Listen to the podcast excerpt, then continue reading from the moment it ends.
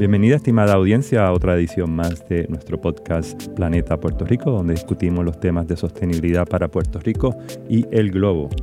Hoy nos visita la doctora Glorimán Rivera Báez, presidenta del Comité de Calidad de Vida y Responsabilidad Social Empresarial de la Cámara de Comercio de Puerto Rico, fundadora y CEO de la empresa The Meaningful Impact. Bienvenida, Glorimar. Muchas gracias, bien feliz de estar aquí participando de este espacio eh, tan importante para el país. Gracias, muchas gracias. Bueno, hoy vamos a estar hablando de un estudio que hizo la Cámara de Comercio de Puerto Rico que tiene que ver con la responsabilidad social empresarial. Eh, y también vamos a estar hablando sobre el, cómo se enlaza este tema con la sostenibilidad y los planes de sostenibilidad que inclusive las pymes eh, debemos tener y las empresas obviamente de mayor envergadura. Pero vamos por parte y preguntarte, Glorimar, eh, ¿de dónde sale el estudio y por qué se realizó? Bueno, el estudio comenzó hace un año atrás, eh, bueno, la idea de desarrollar un espacio para obtener información acerca de cuáles eran esas prácticas de responsabilidad social empresarial de los socios de la Cámara de Comercio de Puerto Rico. La Cámara tiene eh, múltiples comités de trabajo y básicamente los comités de trabajo le dan vida al plan de trabajo de la Cámara. El Comité de Calidad de Vida y Responsabilidad Social Empresarial es uno de esos comités que lleva muchísimos años eh, ofreciendo servicios y desarrollando proyectos. Ahora bien, eh, cuando comencé la gestión eh, como presidenta del comité hace ya pues, alrededor de un año y medio, reflexionando sobre cuál debía ser el plan de trabajo del comité y cómo podía añadir valor a lo que es el trabajo de la Cámara de Comercio de Puerto Rico y el sector privado, pero también en alianzas con otros sectores que son importantes para el desarrollo económico y social, pensamos que era necesario identificar cuáles eran esas necesidades en términos de cuál es esa, el, el, legado o el trabajo que ya se está haciendo desde el sector empresarial, porque sabemos que se está haciendo mucho, pero no, a nivel de documentado, no, no teníamos información. Y ahí es como surge esta idea de eh, desarrollar un estudio que arrojara luz, que nos empezara a brindar esa radiografía eh, y poder tener unos datos a fin de desarrollar un plan que responda a necesidades concretas y que nos, nos permita pues establecer alianzas con otros sectores del país. ¿Y este es el primer estudio que se realiza del tema o es una variación de otros que se han realizado? Desde la Cámara de Comercio de Puerto Rico es el primer, es, es, el primer estudio que se lleva a cabo, incluso como, como sabemos que ocurre en otros sectores en el proceso de, de buscar información, buscar datos, mm. pues lo que nos topamos es que no hay mucha información que esté documentada. Mm. Sabemos que desde la academia, sí, cuando se llevan a cabo los estudios, disertaciones, ¿verdad? para cumplimiento de, de ciertos grados, el tema pues eh, se ha estudiado, se ha trabajado, pero no, no a este nivel, ¿verdad? A este punto. Así que es el primero y lo que deseamos es que sea el primero de múltiples Exacto, estudios. Así que este debe ser eh, la, la, base de línea, ¿no? Del punto de partida y vamos entonces un poquito a hablar de los resultados, Seguro. los principales que, que, tiene el estudio. Bueno, yo creo que para, para poner en contexto cómo nosotros llevamos a cabo el estudio, nosotros estábamos bien interesados en mirar en torno a lo que son esas prácticas de responsabilidad social mm. desde un enfoque holístico. Así que eh, tomamos en consideración esas prácticas que las empresas están llevando a cabo al interior de la organización y con esto me refiero a esas prácticas en, en términos de promover la calidad y el bienestar de sus equipos de trabajo. Así que ahí hablamos de los beneficios, hablamos de compensación, inclusión, todos los elementos que tienen que ver con eh, ambientes de trabajo donde las personas se sientan bien. Y el otro componente era al exterior de la organización, o sea, cuáles eran esas prácticas que las empresas estaban incorporando que tienen un impacto en la comunidad, en el medio ambiente y bueno, en, el contexto ¿verdad? más general. Y de ahí entonces establecimos unas seis categorías eh, en el estudio. Esas seis categorías tienen que ver con las prácticas en el lugar de empleo, prácticas ambientales, las prácticas de mercado, prácticas sociales, valores de la empresa y percepción general en torno a la responsabilidad social empresarial, porque queríamos saber cuánto las personas conocían sobre el tema y ahí de forma intencional incluimos los ODS, sí, Para saber... empezamos a integrar ya el tema de sostenibilidad. Exactamente. Así que básicamente en términos de los hallazgos, el estudio nos arroja información valiosa porque valida que en efecto las organizaciones están llevando a cabo actividades. Y digo actividades porque no necesariamente eh, llevar a cabo actividades es decir que hay una, planificación estratégica en torno al tema. Pero sí vimos que hay un por ciento bien alto de las personas que participaron, los empresarios, que manifestaron que sí tienen buenas prácticas en todo lo que tiene que ver con el manejo de eh, los empleados y prácticas ¿verdad? que vayan dirigidas a, fortalecer lo que es el, el trabajo que se hace desde el interior. Y también encontramos que hay, pues sí, participación o actividades Ahora bien, hallazgos importantes es que si bien es cierto que hay actividades que se llevan a cabo, realmente lo que vimos es que estas actividades se dan más eh, de forma orgánica.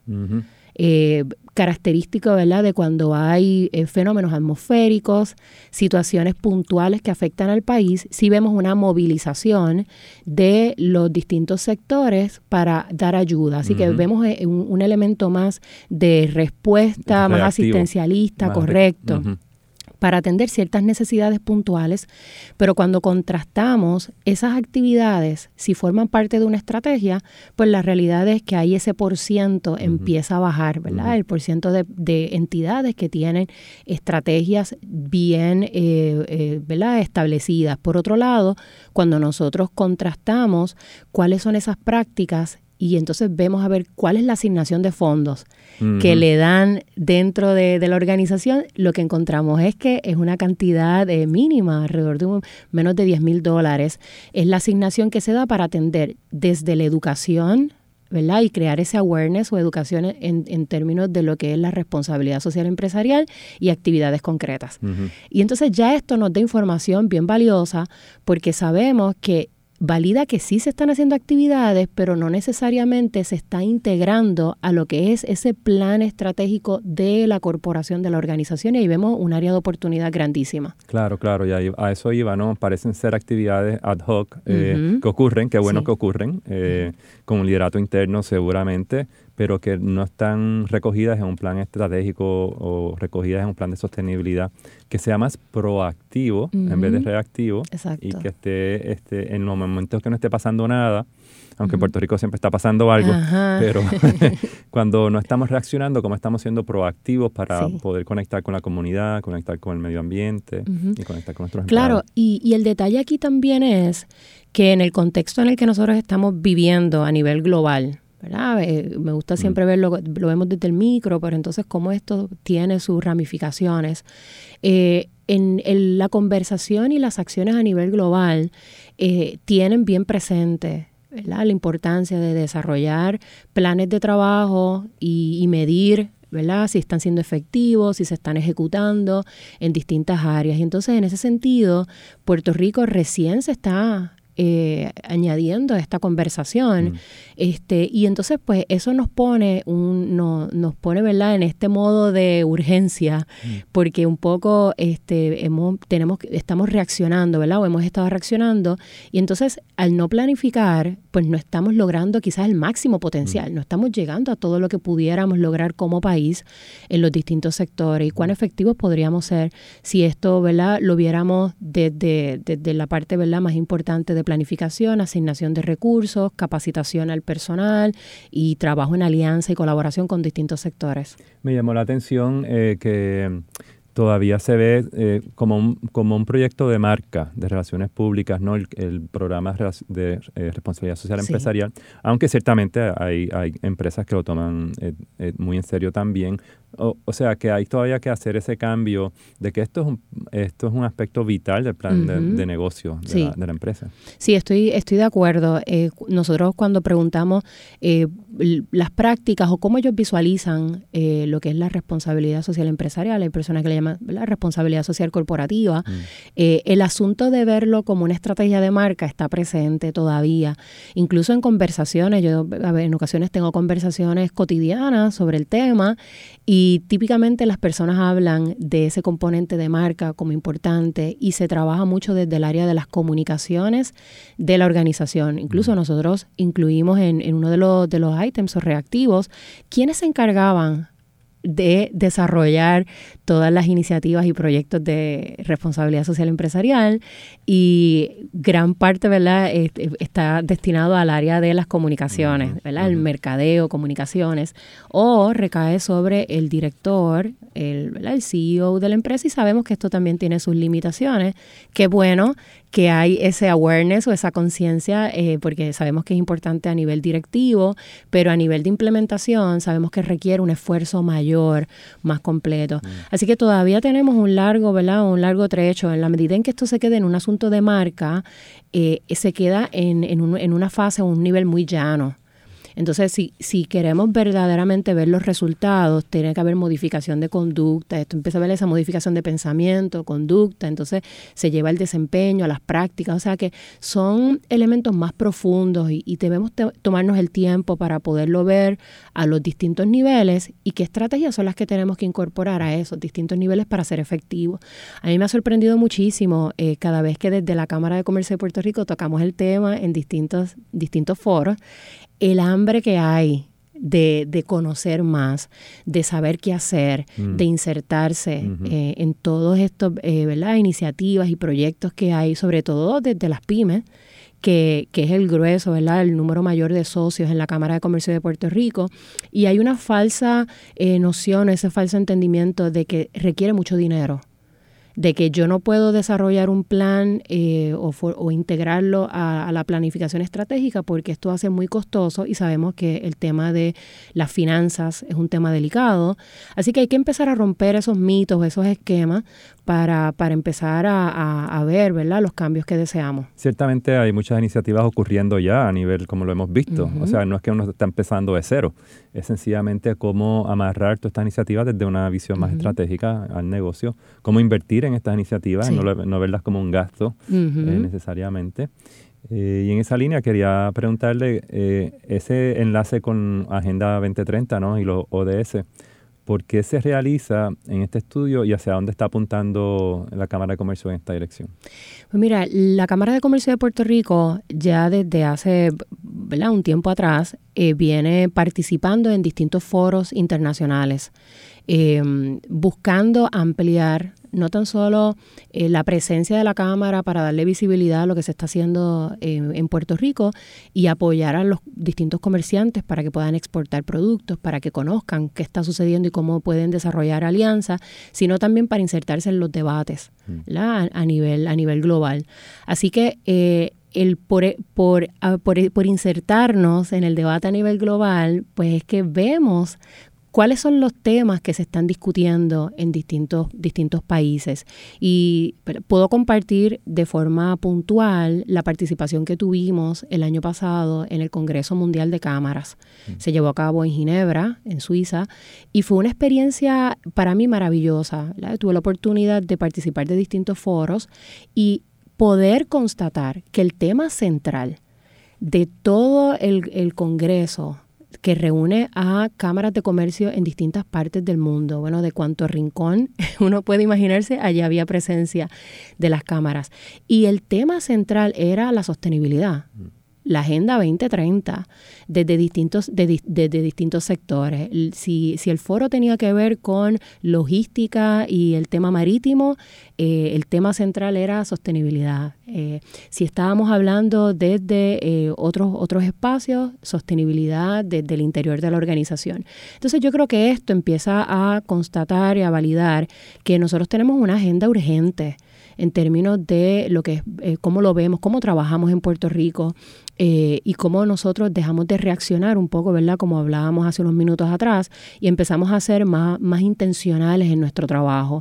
Y ahí es donde entonces la Cámara de Comercio empieza a insertar todo lo que es la Agenda 2030 y ya iremos, ¿verdad? Porque esto no es algo que se quedó en este foro, sino que es un tema serio, ¿verdad? Queremos trabajarlo eh, como parte del plan estratégico de la Cámara de Comercio de mm. Puerto Rico y hacer las modificaciones que tengamos que hacer en términos del alcance de este comité, el trabajo que se está haciendo, qué eh, programas de capacitación podemos desarrollar, pero a mí me parece que lo más importante es qué alianzas nosotros podemos desarrollar, porque no hay necesidad de reinventar la rueda, no tenemos que caer en duplicidad de esfuerzo.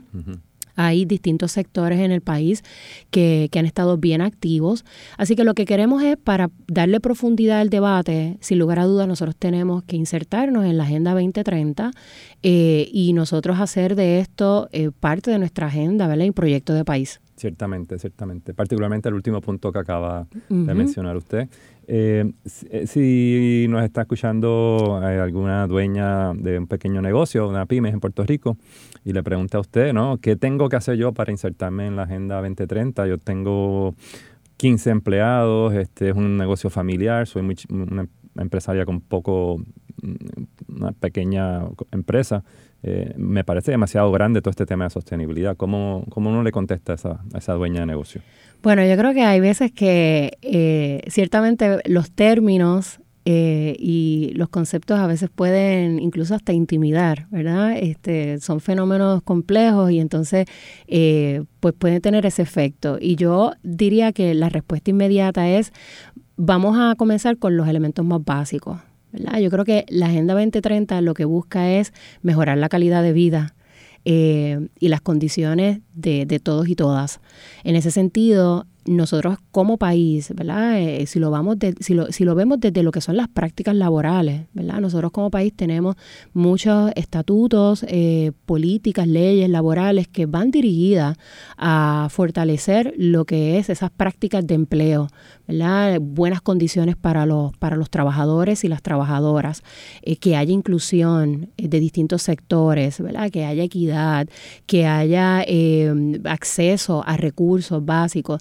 Así que con comenzar a repasar cuáles son nuestras prácticas y cómo nosotros estamos, ¿verdad? Desde el interior de la organización, estamos aportando a mejorar la calidad de vida de nuestros trabajadores y trabajadoras. Ya nosotros comenzamos a dar unos pasos que son acertados, que podríamos pensar que son pocos, pero tienen un impacto grandísimo.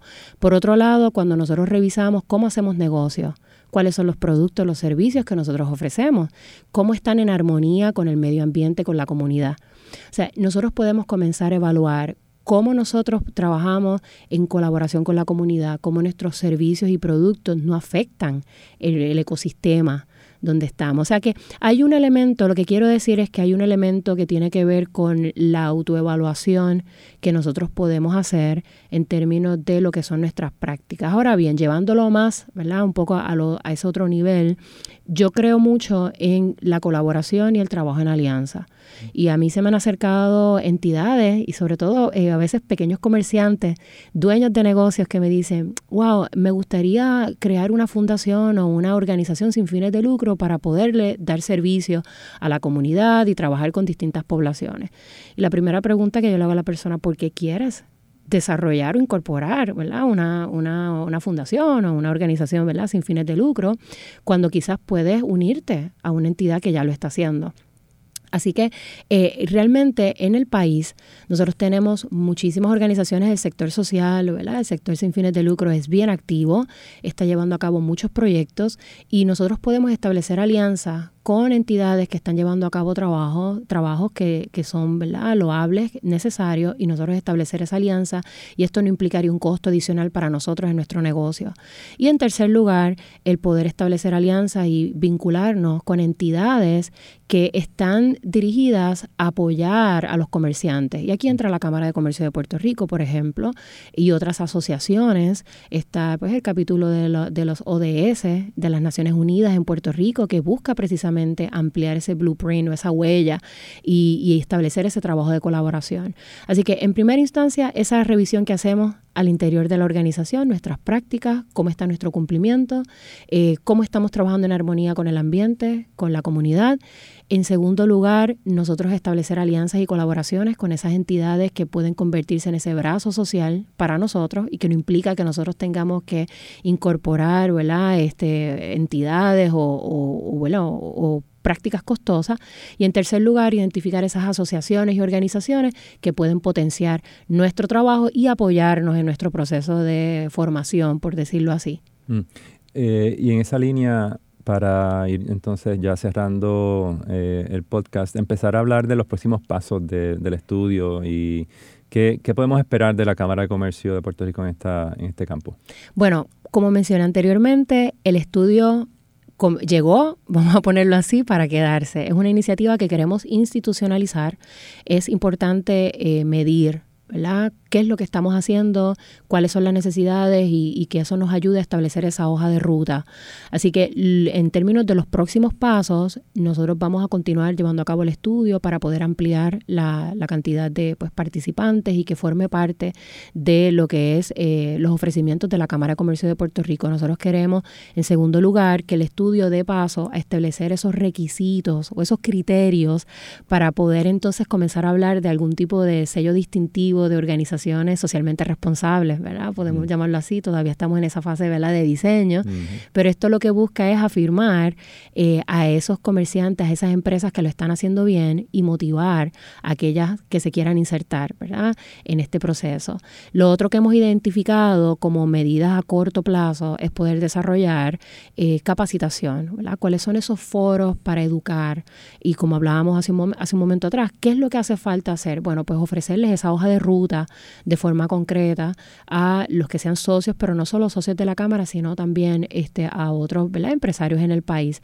Así que el elemento de continuar llevando a cabo el estudio, el elemento de capacitación, forman parte de, de esos próximos pasos y lo que ya estamos haciendo es insertarnos en los distintos foros eh, por ejemplo, participar de, este podcast es una forma de dar visibilidad, de, compartir la información y también estamos participando en otros espacios, eh, insertándonos y estableciendo alianzas con distintas entidades para poder ampliar ¿verdad?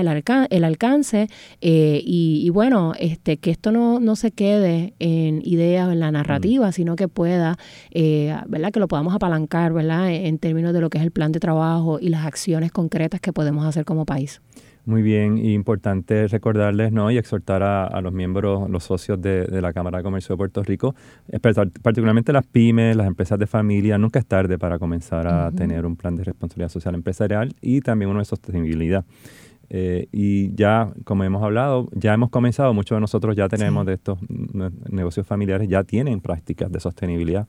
Es cuestión de verlas de una manera mucho más este, estratégica y para eso pues la Cámara de Comercio estará apoyando a sus socios para educarlos y encontrar mejores prácticas y encontrar pues esa esa agenda común, ¿no? Eh, donde estamos, podemos comparar lo que las distintas, los distintos socios están haciendo en distintas áreas y aprender uno, uno de otro. Muchísimas gracias, doctora Glorimar Rivera Báez, presidenta del Comité de Calidad de Vida y Responsabilidad Social Empresarial de la Cámara de Puerto Rico y fundadora y CEO de Meaningful Impact. Un placer estar aquí. Nos estaremos viendo en la próxima edición de Planeta Puerto Rico. Quédense en sintonía.